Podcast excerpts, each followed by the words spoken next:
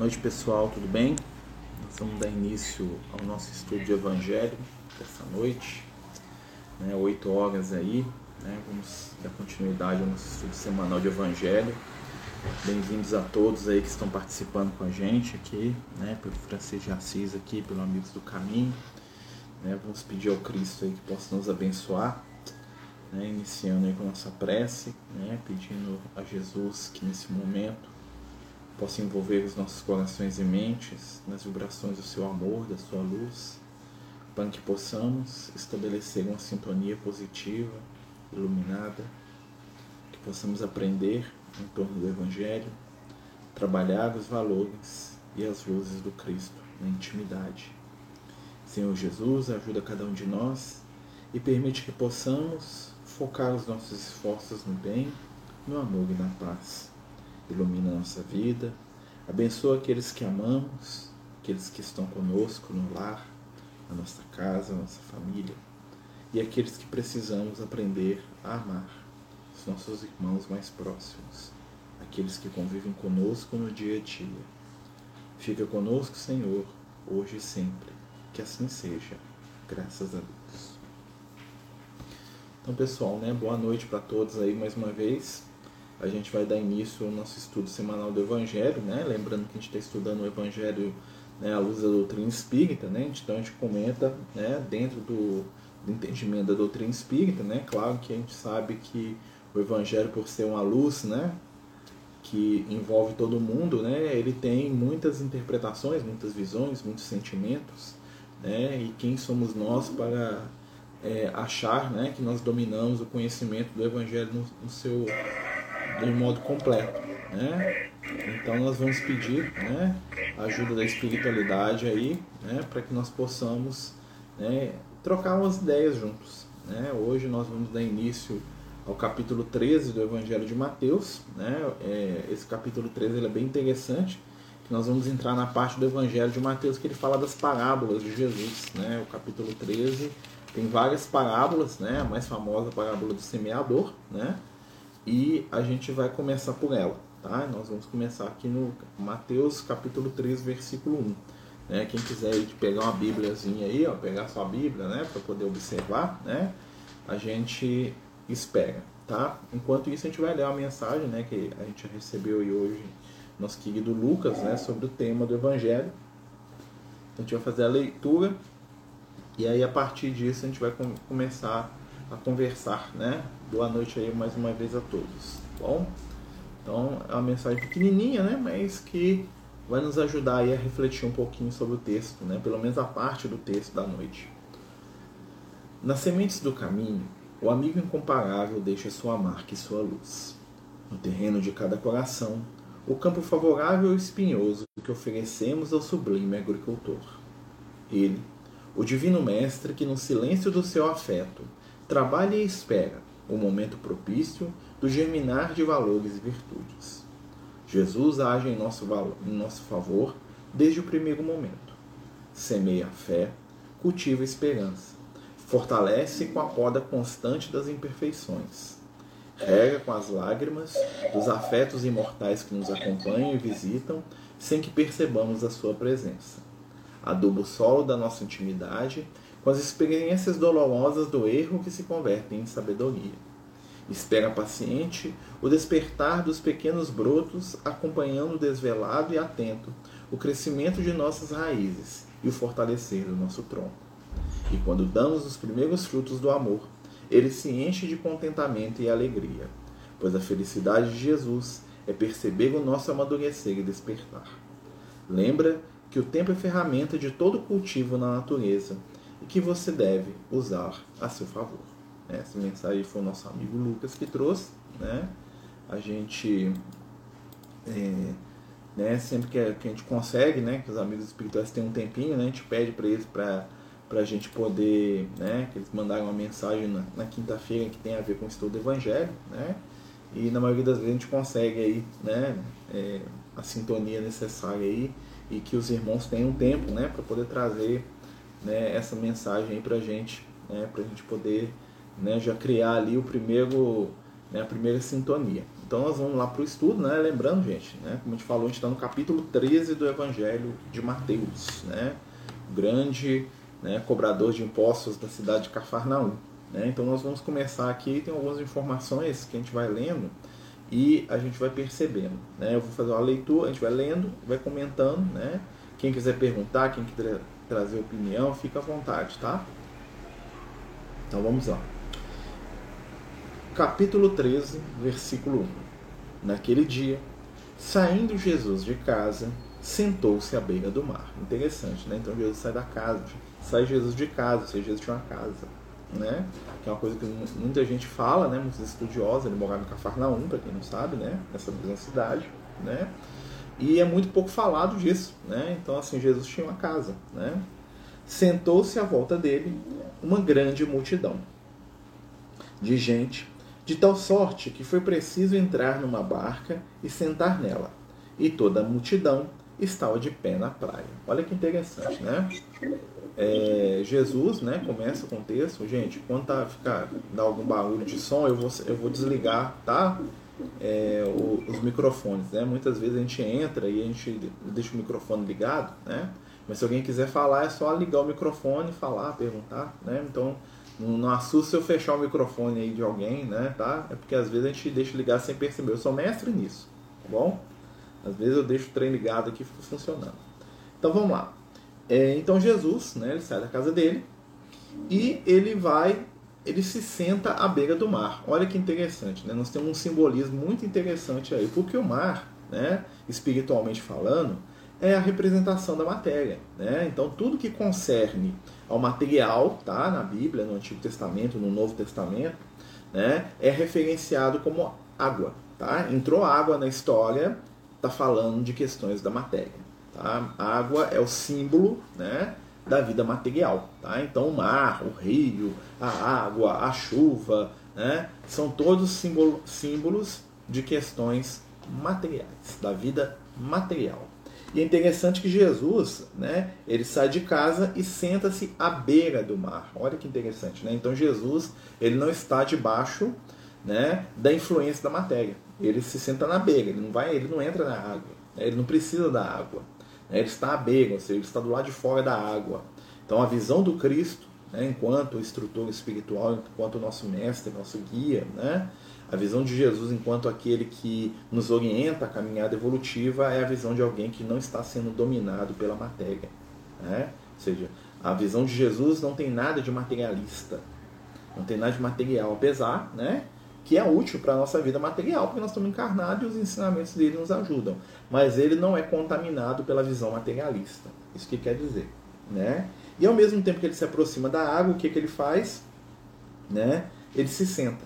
Ou seja, o ato de sentar quer dizer que ele abaixa né, o nível de informação ou da capacidade de conhecimento dele ao nível daqueles que estão à volta. Né? Existe aí uma, vários né, estudos né, que mostram para a gente que quando os professores, os rabinos na época de Jesus, né, eles se abaixavam, eles estavam se colocando no mesmo nível da sua audiência. Né? Então, abaixar é perceber o nível de quem está escutando, né, de quem está aprendendo e adequar o conhecimento que você passa né, para aquele companheiro. Ó, o som abriu de alguém de novo aí. Vou fechar aqui, tá, gente? Então tá, fechei de novo. É, então, o que é, o abaixar? É se colocar no nível daquele que aprende. Ou seja, Jesus está pegando conhecimento espiritual e está traduzindo numa linguagem que aquelas pessoas que estão no mar vão dar conta de entender. Ou seja, Jesus está pegando conhecimento espiritual e está trazendo né, da, do seu nível de compreensão, que está lá né, nas estrelas, para o nosso nível de seres materializados ainda, de seres ainda né, dentro da água né? peixes que somos de alguma forma. Né? E ele fala aqui, olha só. É, Juntou-se em volta dele uma grande multidão. Uma multidão, né? Lembrar que a multidão também é um símbolo, tá? A multidão, aquela quantidade de pessoas enormes, né? Que estavam em torno de Jesus, aquele tanto de gente, né? Mas a multidão ela tem características muito interessantes, ou seja, a multidão ela, ela tem espírito de grupo, espírito de cardume. O que isso quer dizer? Eles pensam, eles agem né, de maneira conjugada. né, eles pensam, eles agem sempre juntos, sempre dentro de um determinado padrão de grupo. Né? Então, essa é a característica da multidão. Né?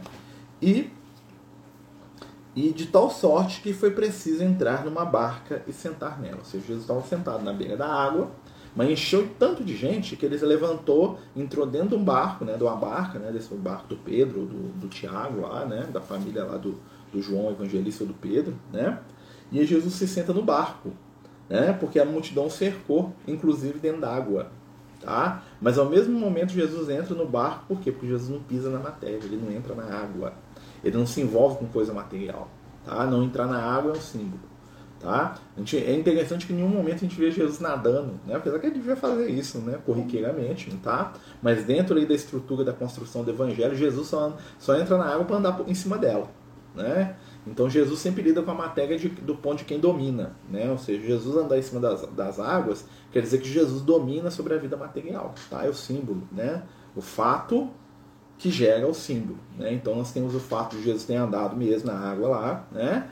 E esse fato tem um objetivo, que é simbólico. Qual é o objetivo? Dizer pra gente depois, né, que estamos aqui estudando, estamos aprendendo, que Jesus domina sobre a matéria.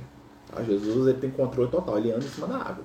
Né? A gente, se tentar andar sobre a água, te afunda, se a gente não controla a matéria. Né? Nós não temos domínio sobre a matéria. Toda a multidão estava em pé na praia. Olha que interessante, né? Então Jesus se abaixa, ou seja, ele desce o nível do que ele vai falar para ele poder tentar aproximar, tá? E as pessoas se levantam, ou seja, para buscar, o... né? Então para poder encontrar com Jesus, nós temos que fazer um movimento de nos elevar, de levantar, de ficar de pé, né? E Jesus tem que fazer um movimento de descer.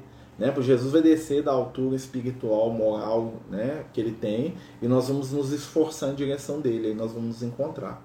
Então Jesus sentado e a gente de pé, vamos ficar próximos, ou seja, nós vamos começar a ser capazes de beber aquilo que ele tem de conhecimento, de informação espiritual para trazer para a gente. Né? Ele continua, olha só. E disse-lhe muitas coisas por parábolas né? Então a gente vai falar das parábolas. Né? Então aqui Jesus vai começar a contar parábolas. O que, que são as parábolas, gente? São histórias que Jesus elaborava né? dentro do conteúdo da vida daquelas pessoas, ou seja, parábolas que falavam do pescador, né? do, do, do pastor de ovelhas, né? do filho pródigo, da mulher, das virgens. Né? Então eram histórias construídas em cima da realidade daquele povo, ou seja, as parábolas não eram coisas reais que aconteceram, então quando Jesus contava a parábola, ele estava contando um caso, né? uma história, né? que tinha por objetivo levar dentro dessa história uma lição espiritual profunda. Tá? Então a parábola é uma forma, um recurso didático de Jesus para poder falar grandes verdades para um público ainda despreparado para uma luz direta. Se Jesus chegar lá e falar verdades diretas, as pessoas não vão dar conta. Então ele fala em parábolas, ele pega a verdade né, e ele mastiga aquela verdade, aquele conhecimento, num nível que o pescador analfabeto, a, a lavadeira, o escravo, o soldado, o servo, né, o leproso, o enjeitado, né, ele pega aquilo e coloca no nível que aquele povo, que aquelas pessoas mais simples vão compreender o que ele está falando, vão pegar o sentido do que ele está falando. Né? Claro, se chegar lá o doutor da lei, o sacerdote, o fariseu, o, o filósofo, o sábio, vão pegar num nível maior, vão, vão pegar aquilo também e vão tirar dela, né, daquela informação do Cristo, informação e conhecimento. Aí que está o segredo do Cristo. Né? O gran, a grande sabedoria de Jesus, quando ele ensinava, é que ele pegava um conceito e transformava ele de maneira que eu, se eu estiver no início da minha evolução, eu entendo. Se eu for um cara sábio, se eu for um espírito de luz, eu vou tirar a luz daquilo também. Né? Então, por isso que Jesus fala de palavras de vida eterna, que são conceitos imortais que ele traz dentro das parábolas, dentro da vida dele, dentro das ações, né? que se eu analisar com os olhos de um homem de dois mil anos atrás, eu vou tirar alguma coisa de bom. Se eu analisar com o olho do Marcelo hoje aqui, eu vou tirar algo de muito bom.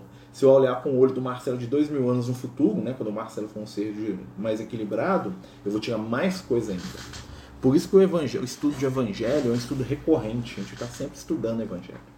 Desde que Jesus veio na Terra, nós estamos estudando evangelho tem dois mil anos. Tem dois mil anos que nós estamos escutando o Cristo falar, nós estamos escutando o Pedro falar, o Paulo falar, o Tiago falar, o João falar, né? E tantos outros que vieram, nós estamos escutando, estamos aprendendo. E nós mesmo falamos, e nós escutamos, nós aprendemos, e aí nós reencarnamos. E aí a nossa vivência permite a gente aprender um pouco mais, entender um pouco mais, construir um pouco mais. E nisso o Evangelho vai servindo de alavanca, né? no processo de caminhada evolutiva baseado né, nos dois aspectos fundamentais do Evangelho, que também são da doutrina dos Espíritos, pelo menos devem ser: consolar e instruir. Toda proposta do Cristo se baseia, em primeiro lugar, no consolo, ou seja, na aceitação, no colo, no vem cá que eu vou te ajudar, né? no enxugar a lágrima, no doar o pão, no oferecer a mão, no estender né, aquilo que nós temos. E no segundo momento, no instruir, no explicar, no compreender, né? no entender o porquê das coisas. Então, quando a gente vai construir né, um trabalho espiritual, né, nós vamos fazer isso. Ah, tá. Pega aí, gente. Só um minutinho.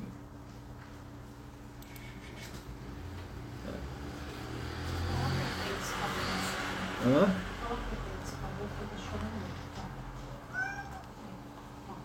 É que estão os gatos chorando aqui, gente, mas, né, eles também têm direito de comidinha, né? né? Pessoal, desculpa aí, quando os gatinhos estão chorando, aí a Ednei vem trazer uma comidinha pra eles aqui. Aí por isso que eu fechei aqui, eu vou Eles comem aqui do lado aqui. Meu Deus, vem cá. É assim, né? Isso aqui é igual evangelho, a comida, né? O animal tem necessidade da comidinha dele, nós temos a necessidade do alimento espiritual do Cristo, né? As nossas necessidades vão se tornando cada vez mais é, diferentes, né? Aprofundadas, né? Então, o animal chora pela comida, pela ração, nós choramos por amor espiritual. Que a gente está falando do consolar e do instruir como bases da construção espiritual daquilo que Jesus traz para a gente. Né? Então a gente sempre foca nessas questões aí, porque isso é a essência do Evangelho, tá, gente? Para quem está chegando agora, nós estamos falando de Mateus capítulo 13. Então, continuando, né? Ele vai falar, né? E o capítulo 13 de Mateus, né? Antes de eu, de eu ler aqui, desculpe, é, é, interessantíssimo. Por quê? Porque o capítulo aqui mostra Jesus explicando uma parábola, coisa que não tem lugar nenhum, tá? Jesus ele conta a parábola, ele vai contar a parábola do semeador, que, né, que a gente vai ler aqui, né? E ele vai explicar a parábola, né? Ou seja, ele vai mostrar pra gente que aquela história tem um conteúdo simbólico, né? Ele vai explicar. E quando a gente entende o que, que Jesus explicou, a gente entende o resto do evangelho inteiro. Por quê? Porque ah, tem símbolos. É daí que aí o pessoal pergunta, ah, mas onde tira que tem símbolo nesse negócio? É daqui. Tá? Jesus vai contar a história, né? E para os discípulos dele, ou seja, para os apóstolos, os 12 lá, para os 72, aquela turma que estava mais por perto, né? Que entendia um pouco mais, ele vai dar uma explicação do que ele conta na parábola. Ele vai aprofundar conhecimento. Né? Através de quê? Explicar que a parábola é um símbolo. Né? Então vamos lá, vamos ler aqui Disse-lhe muitas coisas por parábolas. Eis que um semeador saiu a semear. Quando semeava, uma parte da semente caiu ao longo do caminho, e vieram as aves do céu e comeram. Outra porém caiu em lugar pedregoso, onde não havia muita terra. Logo nasceu, porque não tinha profundidade de terra. Mas saindo do sol, crestou-se, porque não tinha raiz e que secou. Outra parte caiu entre os espinhos. Cresceram os espinhos e a sufocaram. Outra parte, enfim, caiu em boa terra e frutificou Uns grãos renderam cento por um, outros sessenta, outros trinta. Quem tiver ouvidos de ouvir, ouça. Olha só, então Jesus, né, ele está lá com a multidão, todo mundo, tá, gente? Os discípulos, todo mundo, né? Uma infinidade de gente. E a multidão também representa, né, a, a, o mundo, né, vamos dizer assim. E ele fala, ele fala assim, ó, saiu o semeador, né? O semeador é aquele que porta a semente. A semente é o potencial. Né? E aí ele vai falando que o semeador vai saindo e o que, que ele vai fazendo? Ele vai lançando a semente, ele vai jogando né, a sementinha. E do que, que depende o desenvolvimento da semente? Depende do terreno. Então Jesus já, olha só as dicas que ele vai, ele vai colocando personagens nessa história.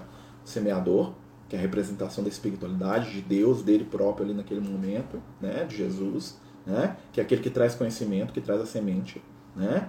A semente, que é algo que é pequeno, que é bobinho, que é minúsculo, mas que encerra em si toda uma, uma árvore, né, que vai dar fruto, que vai dar sombra, que vai dar um monte de coisa, que vai dar madeira, que vai dar vida, né? Ou seja, um potencial, né? Algo que aparentemente é pequeno, mas carrega dentro de si o potencial, é o evangelho, tá? E o terreno, que é a intimidade de cada um de nós, nos mais variados momentos da nossa evolução. Então vai ter um momento que eu vou ser o terreno seco. Vai ter um momento que eu vou ser o terreno pedregoso. E vai ter um momento que eu vou ser o terreno né, preparado. Vai ter um momento que vou ser o, é, o, é, o terreno onde só tem pássaros. Tá? E cada um desses terrenos tem um símbolo. Tá bom? Os pássaros representam as 10. Então é aquela pessoa que está sempre pensando: será? Será que não é? Será que é? Eu vou, não vou? Volto, não volto? Os pássaros, pensamentos. Né? O terreno pedregoso é aquele que ainda está não está preparado, não tem raiz. Né? O terreno espinhoso é aquele que representa o que? É, as dificuldades, problemas acabam engolindo a pessoa. Né? E o terreno favorável é aquele que dá conta de produzir. Mas mesmo assim, olha que interessante. Ele fala que alguns produzem 100, outros 60 e outros 30. Ou seja, cada um vai produzir uma quantidade. E tá bom. Né? E isso eu estou falando a interpretação aqui do Marcelo aqui, né? Em cima do... Agora nós vamos escutar ele falando. Vamos continuar aqui, tá, gente? Qualquer pergunta, por favor, tá? Faço aqui no, no Instagram aqui por escrito, tá? Mas aqui no Jitsi aqui, quem tiver, é só abrir o microfone, levantar a mãozinha, tem até o botãozinho de levantar a mãozinha aqui e falar, tá bom, gente? Olha só. Chegando a ele os discípulos, disseram-lhe por que razão lhe falas por meio de parábola? Ou seja, terminou. Isso aqui agora nós vamos fazer aqui uma, uma imaginação do que, que aconteceu. Jesus reuniu, falou, contou a parábola, não só essa, como um monte, tá? Né? E depois, o que, que ele faz? Acaba aquele movimento, aquela coisa toda. Jesus volta para casa e os discípulos voltam com ele. Quando eles estão lá sozinhos com Jesus, né? Eles perguntam: por que, que você fala por parábola? Né? Então nós vamos perceber aqui que isso, essa, essa, essa situação aqui acontece bem no início da relação de Jesus com os discípulos. Por quê? Porque os discípulos não entendem muito bem o método de Jesus. Né? Talvez alguns entendessem, né? outros, a maioria não. Tanto é que eles vão lá perguntar. Né? Jesus depois fala da semente de mostarda, que é a menor semente, e que se quando cresce se torna maior árvore. Exatamente. Né? É potencial. A semente é o potencial, é o evangelho. É o ensinamento, é o conhecimento espiritual. Tá? Que se planta. E aí os discípulos estão, né, estão ali, como é, é, pra que isso? Como é que é esse negócio aí? Olha só, né? Então eles estavam lá querendo entender como é que Jesus ensina, né? Aí ele fala aqui, ó. Porque eles falas por meio de parábolas. E ele lhes respondendo, disse: Opa, cuidado aí, meu filho. O gato brigando com o outro aqui, jogando assim, calma, né? Então, e aí ele vai responder para os discípulos: Olha só, porque a vós é concedido conhecer os mistérios do reino de, dos céus, mas a eles não é concedido. Aí você fala assim, puxa vida, Jesus tem uns escolhidos lá, que é meia dúzia de pessoas lá, né? Deixa eu só abrir uma janela aqui, porque aí os bichos ficam. Eles estão doidos para sair, né? Bichos eles querem andar para lá e para cá, sair, entrar de novo, né? Então deixa a janela aberta, que vocês quiserem eles saem pela janela. Desculpa, tá, gente? Mas é ossos do ofício. É o gatos do ofício aqui no meu caso aqui, né? O cachorro dá esse trabalho, né? O Goku tá lá fora bonitinho, né? Tá, tá dando problema, né? Então vamos lá. E aí Jesus fala para eles, fala assim, para vocês é dado conhecer os mistérios do reino dos céus, ou seja, vocês estão no nível, céu é sempre consciência. O que, que Jesus está falando para eles? Fala assim, ó, vocês estão num nível de consciência que permite vocês entenderem um pouco mais. Eles ainda não. porque aos que têm lhe será dado e terão em abundância, mas aos que não têm, até os que têm lhe será tirado. O que isso quer dizer? À medida que o espírito cresce, ele se torna. É, como é que a gente poderia dizer? Ele se torna merecedor de mais conhecimento espiritual. Lembra, da, né? A gente tem o, o brinco do, do, do, triângulo lá que o Liel me ensinou quando era menino, né? tem lá um triângulo da evolução, que fala assim, é uma pirâmide, na verdade, ele fala da pirâmide. tá? Mas é um triângulo, para facilitar, né? Que é o que? Conhecimento, liberdade, responsabilidade. Um triângulo, tá? Para a gente poder é o triângulo da, da, da, ascensão espiritual. Conhecimento te dá liberdade. Conhecereis a verdade, a verdade vos libertará. Liberdade te traz responsabilidade. Ou seja, quanto mais você conhece, mais você entende. Quanto mais você entende, mais você é responsável. Se você for responsável, você terá mais acesso, mais conhecimento, que vai te libertar mais ainda e que vai te dar mais responsabilidade. É um, é um fluxo. Tá? Então o que, que Jesus está falando? Assim, ó, vocês têm conhecimento, vocês podem aprender mais, vocês são livres. Porque eu libertei vocês. Como é que Jesus libertou os discípulos? Trazendo a eles a informação espiritual, conhecimento. Né? Para vocês é dado, eu vou explicar para vocês. Vocês podem andar um pouquinho mais. Mas o que eu vou dar para vocês vai trazer para vocês o que? Liberdade e responsabilidade. Tá? Então essa, essa é a ideia. Aqueles que ainda não estão prontos, né? até o conhecimento que eles têm vai ser tirado, porque é um conhecimento falso. O que é o conhecimento falso, gente? É ilusão. Nós ainda carregamos muita ilusão. Nós ainda somos espíritos muito jovens na nossa trajetória, né? de muitas vidas, e nós vamos aprendendo aos poucos, e através dos ensinamentos de Jesus, nós vamos abrir a nossa percepção, nós vamos crescer, e nós vamos nos tornar seres melhores. E aí nós vamos entender todas aquelas simbologias e né, os ensinamentos do Cristo, da sua lei de amor, da sua lei de, né, de paz, de carinho, de afeto. Né? É o consolar e instruir sendo aplicado na prática. Tá? E aí Jesus vai explicar a parábola aqui. Né? Então ele fala isso, ele explica, né? Por isso lhes falo em parábolas, porque vendo não veem e ouvindo não ouvem, ouvindo não ouvem nem entendem. Olha que interessante. Então Jesus está falando assim que muitas vezes a gente pega conhecimento espiritual, a gente lê uma Bíblia, a gente lê o livro dos Espíritos, a gente pega informação, a gente lê lá, a gente acha que a gente sabe muita coisa, mas a gente não enxerga. Lendo, a gente não vê, não vê escutando, a gente não escuta, não, ouvindo, a gente não escuta. Né? E cumpre-se neles a palavra de Isaías que diz: Ouvireis com ouvidos e não entendereis, olhareis com os vossos olhos e não os vereis porque o coração desse povo tornou-se insensível, e seus ouvidos tornaram-se duros, e fecharam os olhos. Olha que interessante, né? A profecia de Isaías, de Isaías, né? né? É, para que não ouçam, não entendam com seu coração, se convertam e eu saio. Né? O que isso quer dizer, gente? Nós temos muita informação hoje em dia, mas a informação ela não muda a nossa vida. Nós sabemos que Deus existe, mas é, será que existe? É. Nós sabemos que a vida é eterna. É, será que é? Nós sabemos. Né? Pelo menos né? a gente acredita. Né? Mas o que, que isso modifica a nossa ação enquanto ser humano? Nós somos seres humanos que vivemos em função de uma vida eterna, ou seja, nós né, percebemos e diminuímos o nosso grau de angústia com a nossa vida atual, porque sabemos que a nossa vida atual é só uma folha, né? a nossa encarnação atual é só uma folha de um livro que vai ser virada né, que vai ser o nosso passado, mas que a gente tem outras folhas ainda infinitas aí para virar, ou nós vivemos como se a gente fosse morreu, acabou. Né?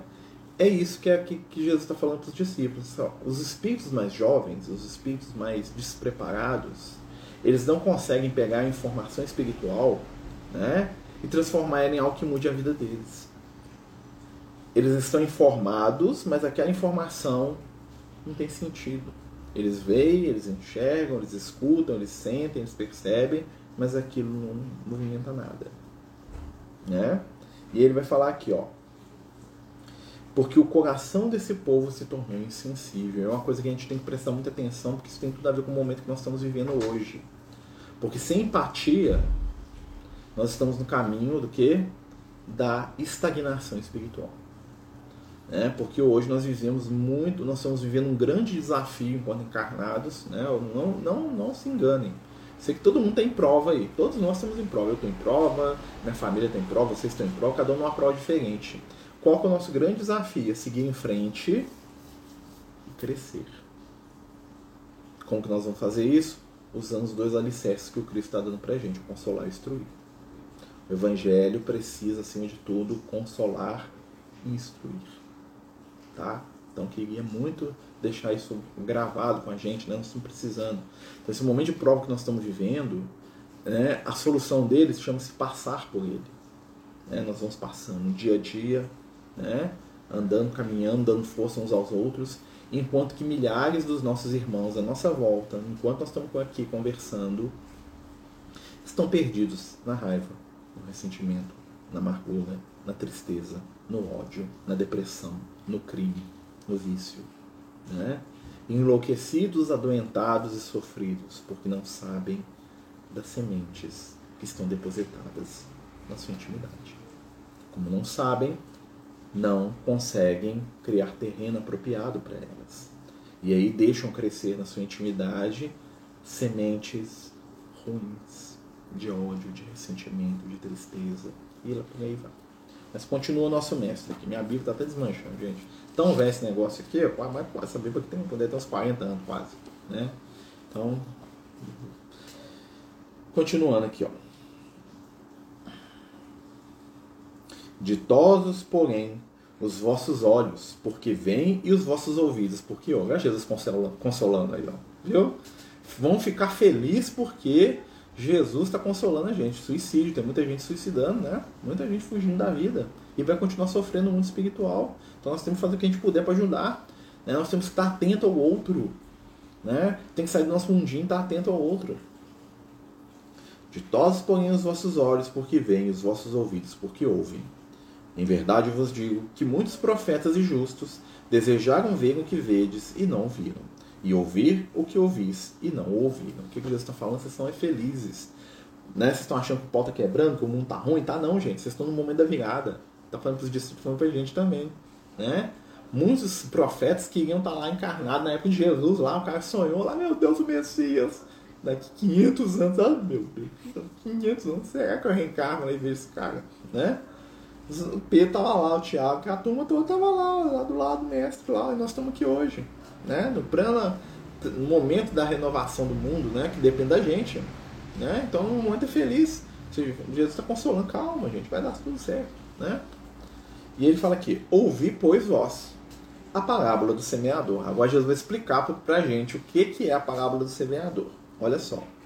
Todo aquele que ouve a palavra do reino, olha, não falei das aves, o pensamento, e não lhe presta atenção, vem o maligno e o arrebata o que foi semeado no coração. O que, que é o maligno, tá, gente? Pensa que o diabo, né? Vê o espírito mal, vai lá e tira. Não, não tô falando nesse sentido, tá? O que, que ele tá falando?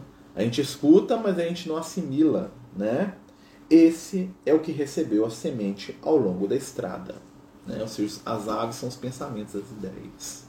Você recebe a informação espiritual que pode te libertar e você fica brigando com ela o resto da sua encarnação. É, não é, não sei, não faço, não quero, não sei, não acho, não tenho, não vou, não vou, não vou, desço, não desço, faço, não faço, perdoo, não perdoo, amo, não amo. Quanto é fácil. Né? A gente não precisa acreditar em vida eterna para ser, ser discípulo de Jesus, não. Precisamos de viver os conceitos amorosos de Jesus, que é o perdão, caridade, compreensão, entendimento, afeto, empatia tentar ser melhor. Né? E isso é bom para qualquer um, mesmo que não acredite em Jesus. Acreditar em Jesus não é fator determinante no meu processo evolutivo. Fator determinante no processo evolutivo, ou seja, o que, que vale mesmo, é viver o que ele me ensina. Já contei para vocês, o Liel vive falando isso comigo e o Lucas também. Né?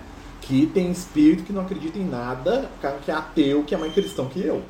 Né? de vez em quando eles falam assim, ó, tem, tem, tem ateu aí que não acredita em nada, não vê espírito e, e é mais cristão que você. Eu falo, ah, tá, tem que calar a boca porque eles estão certos. Né? Os espíritos sabem o que eles estão falando. Né? Então, o fato de acreditar em Jesus é muito bom, né? ajuda demais, com certeza. Né? Mas o mais importante é vivenciar os conceitos que ele traz pra gente. Porque muita gente fala no nome de Jesus, muitos de nós falamos no nome de Jesus, mas somos incapazes de dar um prato de comida para quem precisa. Somos incapazes de perdoar, às vezes, quem convive com a dentro de casa. Né? De compreender a limitação de um companheiro, de uma companheira, as falhas dos nossos irmãos, da nossa mãe, do nosso pai, as nossas pior de tudo. Né? Nós falamos que nós acreditamos em Jesus, mas a gente não se perdoa. Porque a gente quer ser perfeito, a gente quer ser o máximo. Então, quando a gente erra, a gente entra em parafuso e sofre e deprime. Por quê? Porque o Marcelo não pode errar. Ah, o Marcelo pode errar sim, vai errar muito. Hoje mesmo eu errei um monte. Amanhã eu vou errar outro tanto. Né? E aí continua. O mestre explicando. Olha só. É. O que recebeu a semente no lugar pedregoso é aquele que ouve a palavra e logo a recebe com gosto. Ou seja, nossa, eu gosto dessa questão espiritual, eu gosto de falar de espiritualidade, Jesus, olha que trem bom, né? Pô, felicidade. Né? Porém, não tem em si raiz. Antes é de pouca duração. E quando lhe sobrevém a tribulação e a perseguição por causa da palavra, logo se escandaliza. Olha só que interessante, né? Eu acho que esse aqui é, é o nosso principal. Né? Liberar o verdadeiro perdão é muito difícil. Se, difícil não é, a questão é que para a gente perdoar a gente tem que compreender. E para a gente compreender, a gente tem que sair do nosso mundo e entrar no mundo do outro. Para perceber que quando ele falha com a gente, não é porque ele é mau, é porque ele é fraco. Porque ele não deu conta. Tá?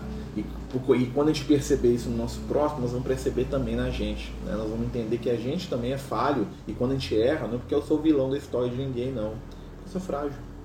Né? E Jesus fala aqui da, da, da, nossa dificuldade. Aquele que escuta, acha legal e não dá conta. Né? Porque vem as preocupações, vem um monte de coisa aí. Né? E é o, é o que a gente está vivendo hoje. Né? Muita iniciativa e pouca perseverança. É o nosso retrato aqui do século XXI, aqui, ó, esculpido em mármore de Carrara, né? Cuspido escarrado, como diria meu, meu velho avô Lucas, que não é o Lucas Espírito, né? Que agora é um Lucas Espírito também, que está lá no espiritual, meu querido você, né? Mas que não é o mesmo Lucas, tá? Né? Apesar do nome, né? Mas, né? Mas assim, ele falava isso, né?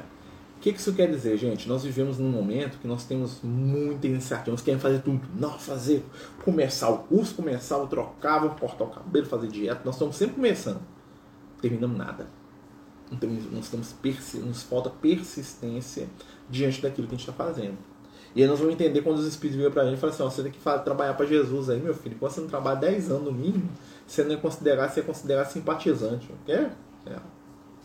No mundo espiritual, para a gente começar a chamar a atenção da espiritualidade do bem, para eles falarem assim, o Marcos já está indo mais ou menos, tem que dar uns 30 anos de trabalho para Jesus aí, ó, sem desistir. Aí eles começam a olhar para você. Não que eles não olhem antes, tá, gente? Tô falando no sentido assim, né? Vamos prestar mais atenção, que vamos dar umas, umas ajudas mais diretas aqui pro trabalho do bem, né? Pra questão pessoal, não, tá? O pessoal a gente tem que enfrentar, aí a espiritualidade nos ajuda muito, né? Mas a gente tem que agradecer para eles. Mas tô falando assim, nos, né? dentro da nossa caminhada espiritual, né? Pra gente provar a nossa, a nossa têmpera espiritual, perseverança. Perseverança aí a espiritualidade começa a investir na gente.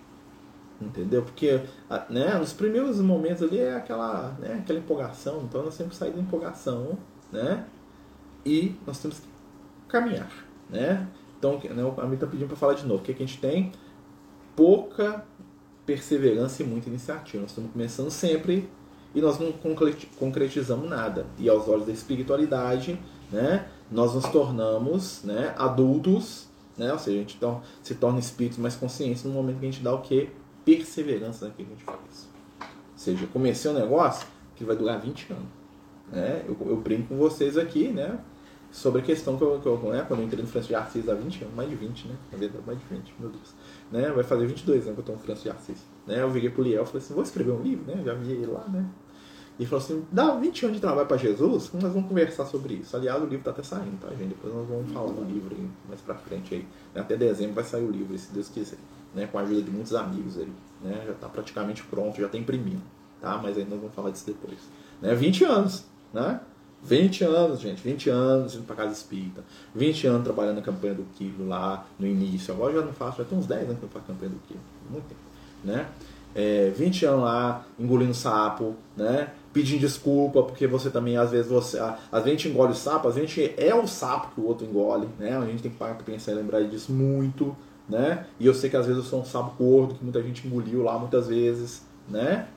Então, assim, exatamente, um bacana ter pisado no nosso cara. Eu sou assim, né? Vai falar um trem que eu não concordo, pra você ver. Eu, nossa senhora, né? Eu tenho, tem colega nossa lá na casa explica, eu vim pedindo desculpa aí, que eu já soltei os cachorros tudo, né? É, ainda bem que eu tenho mais gato hoje que cachorro. Então, meu cachorro só, só late e lambe, não faz mais nada, só chega. Né? Os cachorros não mordem, meus gatos arranham. Ainda bem. Mas eu solto eles de vez em quando, coitados dos bichos. Né? Então, o que, que acontece? Perseverança. É a segunda parte aqui. Né? Aí Jesus continua. Né? Eu vi você aí no cantinho, viu, Janete? Né? Janete sabe das histórias. Né? E... Continua. O que recebeu a semente entre os espinhos é aquele que ouve a palavra. Porém, os cuidados desse século e a sedução das riquezas sufocam a palavra e fica infrutuosa. Olha que interessante. Né? Os cuidados desse século. Estranha essa frase de Jesus, né? O que, que Jesus quer dizer? Momento de reencarnação. Ah, eu reencarnei aqui, tá na hora de eu ser feliz aqui. Eu quero é ganhar dinheiro, eu quero ser rico, eu quero ser bonito. Tem 10 encarnações que eu não encarno, que eu não faço nada de útil. Agora eu tô aqui, né? Eu vou aproveitar, né? Então, às vezes, a gente esquece o espiritual porque a gente está tão maravilhado com a matéria, nós estamos na época melhor da matéria, né, gente? Olha só, nós vivemos num mundo. Da, né? Hoje nós vivemos num mundo de, de, de fantasia, de sonho, né? É avião, é, é, internet, é eletricidade, é tudo que a ciência, né? Nós vivemos num mundo da ficção científica quase, né? Nós vivemos num mundo da mágica, aos olhos do passado, né? Vamos dizer assim. O que nós temos hoje é mágica para quem vivia na época de Jesus, né? Então, assim, nós estamos muito. Meu Deus, né? E a gente perde nessa onda da matéria, do viver, do aproveitar, do ser feliz, do tirar foto e achar lindo, né? Nós vamos deixando o espiritual de lado. Vai passando, né? São os espinhos que sufocam a gente sem que a gente perceba. Né? São situações que nos sufocam. Né? E nós temos que olhar muito para isso e aprender. Né? Olha como é que Jesus fala um trem lá para eles, lá naquela época, dois mil anos atrás, que é para a gente hoje. Palavra de vida eterna né? Palavra de vida eterna. O que recebeu a semente em terra boa é aquele que ouve a palavra e lhe presta atenção e dá fruto. Um dá 100, outro 60, outro 30 por um. Olha que interessante, né? Nós vamos parar por aqui a parte dessa parte aqui, né? Olha só, quem ouve, né, e põe em prática vai dar fruto. Ou seja, a semente vai ser plantada, vai crescer e ela vai se tornar uma árvore frondosa espalhando ramas em todas as direções, das quais nós vamos nos tornar beneficiários, porque os frutos do bem carregam a nosso favor as energias do amor. Os frutos do bem, né? Chegou o nosso amigo Alan aí, né? Muito amor para você, Alan. Né? Os frutos do bem trazem a nós as consequências do amor. Né? Então Jesus fala de três, de quatro situações, três, né? né? Primeiro aquele que pensa demais não faz nada. O segundo, aquele que tem muita vontade de fazer, mas não tem perseverança. Terceiro, aquele que se ilude com as coisas da vida material, fica tão perdido aí, né? Passear, né? Viver a vida, né? como se fosse ruim, tá, gente? Viver a vida passear é muito bom, né? Dá, dá pra, mas dá pra organizar essa, essa, essa, essa coisa aí. E o quarto é aquele que ouve e põe em prática. São os campos diferentes da nossa intimidade. Nós todos passamos por isso. Porque teve um momento na gente, né? Que a gente só ficava na, nas ideias, voando aí no pensamento, aí, oh, tudo é lindo, tudo é ruim, é bom, é ruim, não sei, sei, não sei, não sei. É. Indo e voltando. Teve um momento, ou tem um momento ainda pra gente, que nós estamos o quê? Sendo sufocados pelos espinhos da vida, pelas dificuldades, né? Tem um momento que a gente quer muito, mas a gente não está dando conta, porque a gente não consegue perseverar naquilo que a gente faz. Mas vai chegar o um momento em que a semente finalmente vai germinar e ela vai dar fruto. E esse fruto vai ser ao nosso favor, a favor dos nossos próximos, aqueles que nós amamos. Né? Então, o, a matemática dos espíritos de luz é diferente da nossa. Toda construção espiritual verdadeira demanda tempo e esforço. Não existe atalho para de crescer no amor. Os grandes espíritos, a gente vai ler nos livros, vê nas obras, né? Os grandes espíritos, eles renunciam ao transitório em favor do eterno. Ah, eu tenho que largar tudo, minha vida, virar um ermitão, morar na montanha? Não, isso também está errado. O segredo é viver a matéria, experimentando tudo que tem na matéria de bom, né? Sem fazer mal para ninguém, se lembrando que as experiências da matéria são ferramentas para a construção do nosso espírito imortal. O que isso quer dizer? A minha profissão, ela pode ser a mais simples ou a mais famosa. Ela é uma ferramenta de construção da minha caminhada espiritual. Porque não vai importar se eu fui agricultor, ou pescador, ou sapateiro, ou se eu fui famoso artista de cinema, médico, engenheiro, ou presidente da república. Vai importar o que, que eu fiz com, esse, com essa oportunidade. Como que eu fui jardineiro. Como que eu fui presidente da república. Vocês estão entendendo? O que importa não é quantas vezes eu viajo por ano, nem quantas festas que eu frequento. É o que, que isso me torna uma pessoa melhor. Será que eu frequento as festas e viajo humilhando os empregados, chegando nos lugares lá e tratando todo mundo mal, sendo arrogante, violento, agressivo? Será que eu viajo espalhando benefícios, levando uma boa palavra, né? agradecendo um, um funcionário que está ali numa posição mais humilde, que me traz um copo de café, né? Isso me torna uma pessoa melhor. Vocês estão entendendo? E se eu estiver no outro lado? Se eu for funcionário que serve, né? A gente às vezes tem que aprender a estar no outro lado. Eu fico brincando, às vezes eu estou lá no meu serviço lá, né, lá no hospital, né? E aí eu fico vendo lá os médicos, né, os enfermeiros, lá o pessoal que faz a coisa acontecer mesmo, né? E aí eu fico lá pegando minhas caixinhas lá, anotando minhas fichas lá de, de, de, de baixa de estoque, né? Que é o que eu faço lá, né? Ultimamente eu fico dando baixa nas coisas, entrego alguma coisa, né? E aí eu fico pensando, né? Quando eu olho para aquele tanto de seringa, de agulha, né? Que é o meu mundo é isso lá no hospital, né? Seringa, agulha, né? Esparadrapo, sei lá o que mais, tudo que é produto, né? Médico hospital. Às vezes eu paro e fico pensando, oh, Jesus, pensou essa, essa caixa de agulha aqui que ela possa né, levar cura para as pessoas que receberem essas injeções aí, né? Abençoa aqui esses equipes, abençoa essa, essas ataduras aqui, né? eu não vou pegar a atadura, não vou colocar em ninguém, porque eu não sei fazer isso, né? Nem sou né, preparado para isso. Mas eu posso fazer uma prece, né? Quando alguém que precisa ir lá, eu posso ter a boa vontade, mesmo que ele vá lá fora do horário. Às vezes vai, né? Você tá lá doido, lá com mil coisas para fazer, chega alguém e fala, ah, me dá um negócio aí agora, né? Eu sou muito metódico, eu falo assim, ah, vai entrar na fila, né? Eu, eu sou assim, né? Então se eu conseguir superar isso um pouquinho às vezes, e, não, pode levar, depois você me traz aqui o, o, o papel escrito lá, né? a gente tem, a gente vai trocando. Talvez na última encarnação estava do outro lado, né? Do lado de quem exigia, de quem mandava. Hoje eu sou aquele que obedece. Talvez eu estava do outro lado no sentido que eu era aquele que estava recebendo o medicamento, né? E lembrar sempre que, né? A gente brinca muito, né? Que às vezes, imagina se fosse a sua mãe que estivesse chegando lá no, no pronto-socorro, lá pedindo ajuda. Você ia ficar pedindo ficha lá, anotando lá, fazendo burocracia? né? ou se ia ter uma compreensão um pouco maior. Claro que a burocracia é necessária, ter controle, né? para cidadão lidando com a coisa pública, né? Mas olha só como é que o espiritual nos ajuda a entender uma série de questões, né? Podia estar lá revoltado, né? Falar assim, nossa, tem 25 anos que eu trabalho aqui, ganho um salário, né? Que não vem ao caso, né? Que é pequenininho, né? Tem gente que começa lá com uma semana e já ganha três vezes meu salário, que está lá 25 anos, né? Tem gente que ganha de auxílio transporte que eu ganho de salário, com 25 anos de prefeitura. Tá bom, né? tudo dá graças.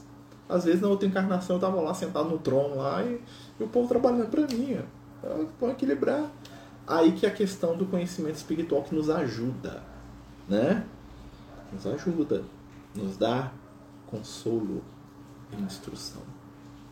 São sementes que estão sendo plantadas na nossa intimidade. É fácil? É não, né? É muito mais fácil ser bonzinho quando você está do outro lado. Às vezes eu fico pensando nisso, né? Porque, lá no meu trabalho, eu sou o último dos últimos, tá? Né? Quando eu estou lá no Francisco de Assis e chega uma família carente pedindo cesta, né? Eu sou o presidente do Francisco de Assis.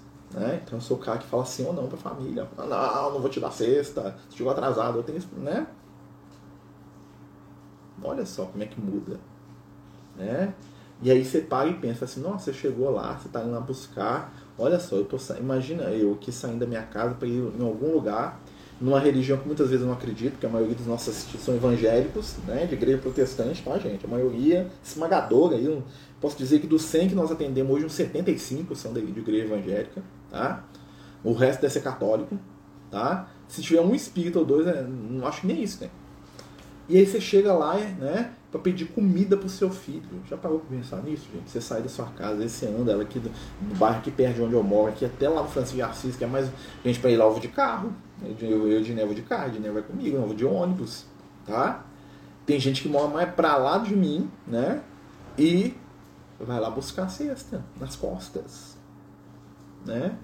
Você imagina você chegar no lugar e você encontrar o Marcelo lá que por causa que ele acordou mal no dia, ele fala assim, ah, vou dar certo pra ninguém não, não quero saber não. Você está entendendo? Né? A coisa gira. Amanhã o Marcelo vai pedir cesta. Amanhã o Marcelo vai pedir ajuda. Né? Porque eu já precisei de ajuda. Né? Eu preciso, de muitas formas. Talvez não da mesma forma ali, mas a gente precisa. São reflexões aí das sementes que estão sendo plantadas dentro da gente. Né? Só tempo para a gente poder entender. Só tempo.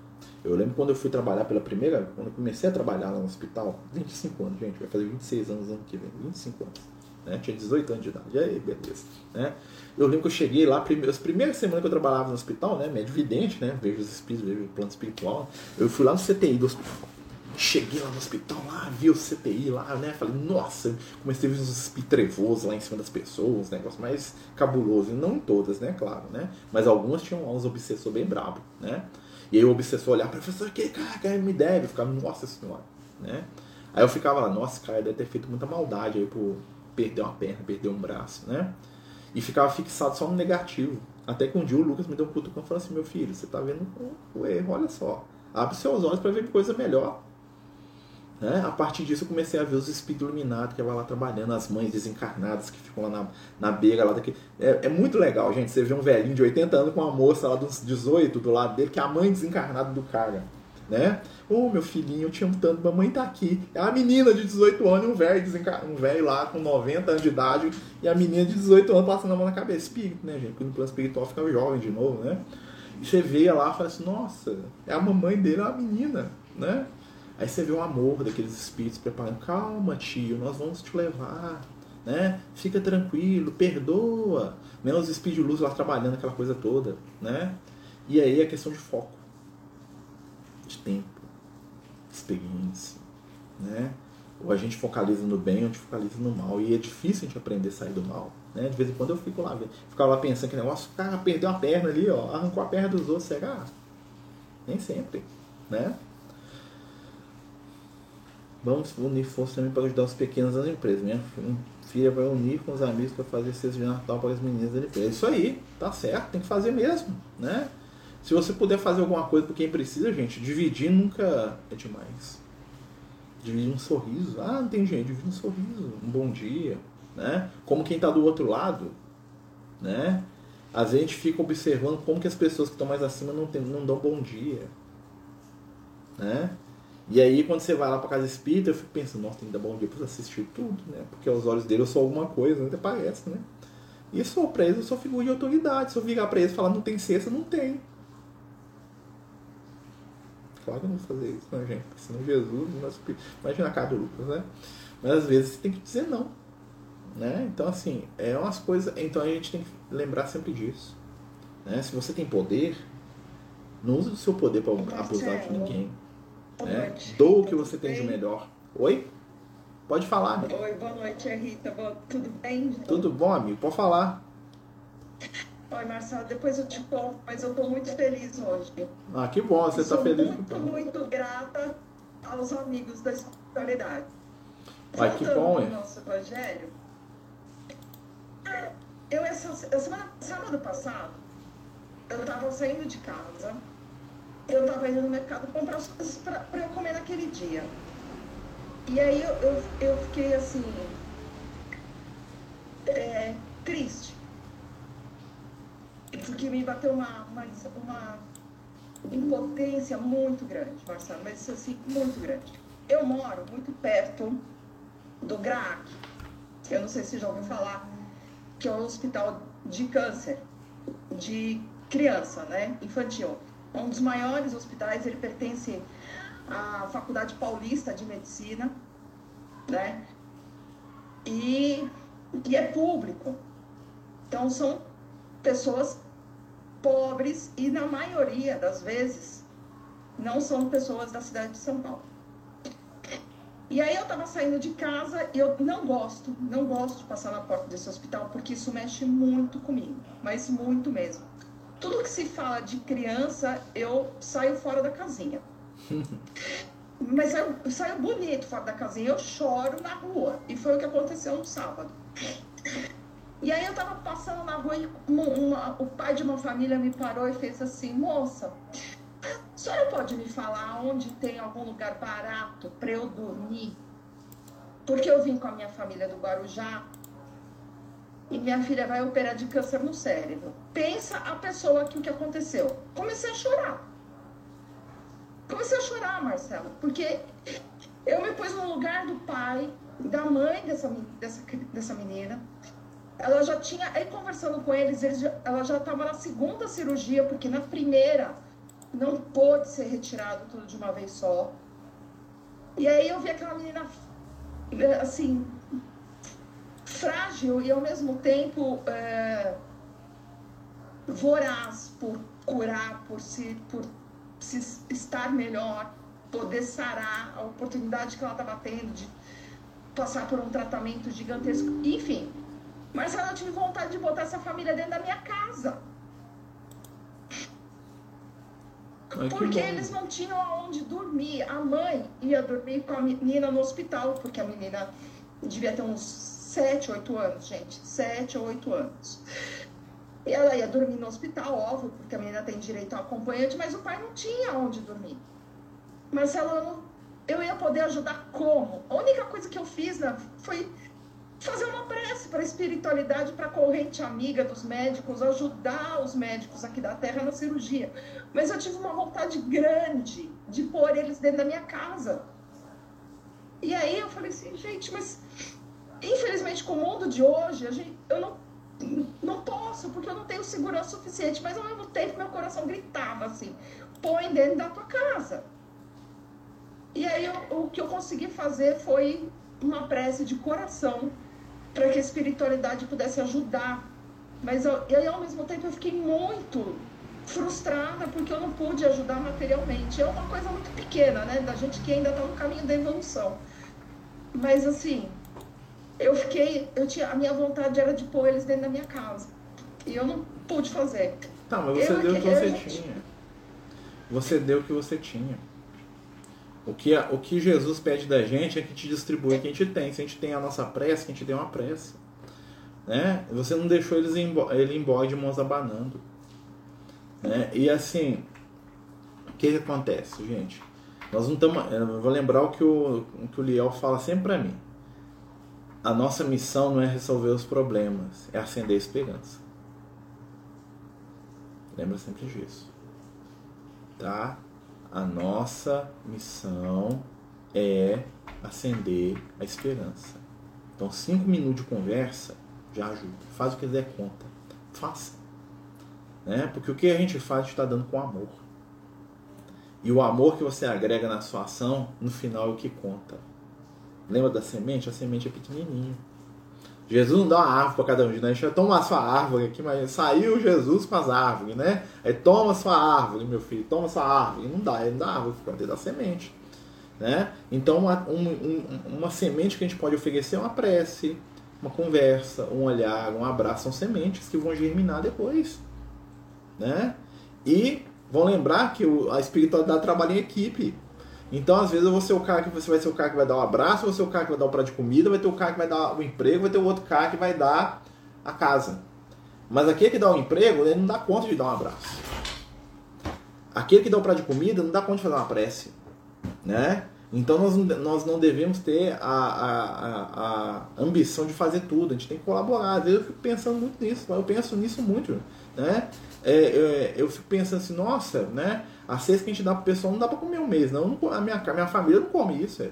Assim, não come no sentido que a quantidade de coisa que vai na cesta não alimenta a família o mês inteiro. Né? E aí o pessoal, ah, fulano pegou em outra casa, pega em 10, gente. Né? Não tô aqui pra julgar quem tá pegando, não, mas assim, às vezes eu fico chateado. Falo assim, nossa, queria dar uma cesta igual a cesta de Natal. Cesta de Natal a gente megalomaníaco, fala cestão, né? Mas não dá. O meu sonho era dar uma cesta de Natal, um gigante lá, igual a gente dá no Natal, para todos os meses, né? Falando que estamos chegando no Natal. Né? É, mas assim, nós não temos condição de fazer, né? Nós estamos dando o melhor que a gente pode. Entendeu? Então, assim, a cesta vai ajudar, outro vai ajudar com outra coisa. Aí nós vamos confiar na espiritualidade, nós vamos fazer a nossa parte, porque se eu não fizesse a minha parte, ia faltar. Se você não desse é, a prece, ia faltar. Se você não desse o prato de comida, ia faltar. Se você não desse o oi, ia faltar. Se você não desse o cumprimento, ia faltar. Né? Então, a oportunidade e a luz não está no tamanho daquilo que a gente faz, mas sim no que a gente coloca. Lembra que a gente estava falando da nossa encarnação? Né? Que não importa se eu sou médico ou se eu sou pedreiro, se eu sou presidente da república ou se eu sou jardineiro, importa é como. Não importa o que eu estou dando para a pessoa, importa como. Claro que o que eu puder fazer de melhor, se eu, eu tendo a consciência tranquila que eu fiz o meu melhor, tá fantástico. E não adianta querer fazer mais, não. Tem muita coisa. Às vezes eu queria trazer alguém para morar na minha casa, não tem jeito, ué. Como é que eu vou trazer? Eu coloco com os meninos aqui dentro para dormir? Vou botar na minha cama aqui? Tá, eu até quero, mas assim, olha só, eu tenho.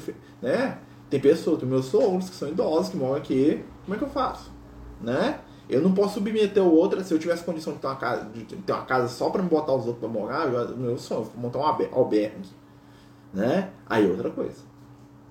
Mas eu trazer para dentro da minha casa, eu não sei. Eu posso dar conta de lidar, mas e, e, e os meninos vão dar conta? Eu vou, eu, eu, entendeu? Eu tenho que pensar nisso. Isso não me impede de ajudar e de pensar num outro lugar que eu possa. Vocês estão entendendo? Então, assim.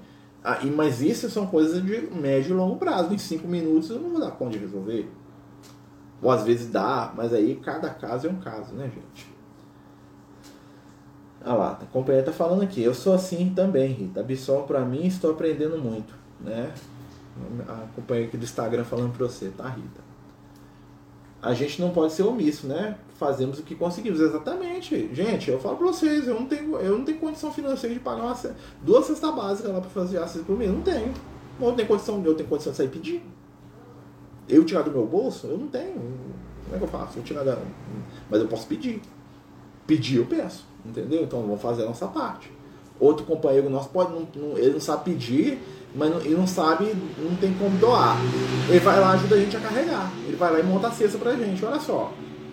E é todo mundo muito importante, né? Então vamos, né, pensar sempre nisso, né? Que bom é fazer o bem, né, gatinho? Você tá muito reclamando.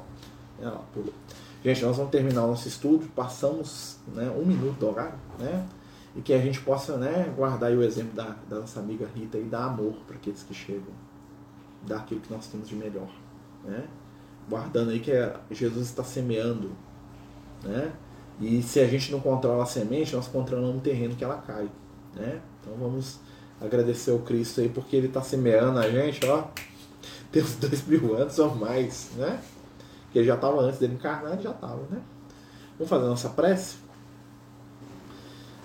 Senhor Jesus, amigo e mestre, companheiros espirituais aqui presentes, agradecemos e pedimos neste momento por cada família, por cada coração, pelo nosso lar, por aqueles que amamos. Pedimos, Senhor, pela família que a nossa irmã Rita acolheu no seu coração naquele momento. Que essa criança possa receber auxílio, que esses pais possam receber força. Pedimos, Senhor, dentro da nossa fragilidade, que ajude aqueles em prova, que, se possível for, que possamos ser instrumentos do auxílio, da luz e do consolo. Fica conosco, Jesus, hoje e em todos os momentos, como sabemos que tem estado, desde que este mundo nos recebeu a luz do seu amor. Que assim seja, graças a Deus. Meus amigos, boa noite. Né? Agradeço a todos aí que participaram com a gente. Lembrando, amanhã às 8 horas nós temos nosso tratamento espiritual, né? Tratamento espiritual, né? Pelo Instagram aqui, tá? Quem puder participar e nos ajudar, né? Bom até pra gente pensar nas crianças lá, né? Eu colocar lá, né? Pelas criancinhas também, né? Se puder, né? E amanhã nós nos encontramos, né? Fiquemos felizes por fazer o bem. Esse é o segredo, né, meus amigos?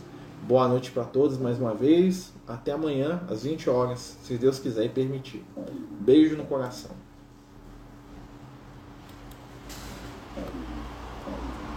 Os Amigos do Caminho apresentam sua primeira obra literária, Versos do Caminho, uma compilação das mensagens do nosso amigo espiritual Lucas, à venda pelo WhatsApp 31 9 8827 3218.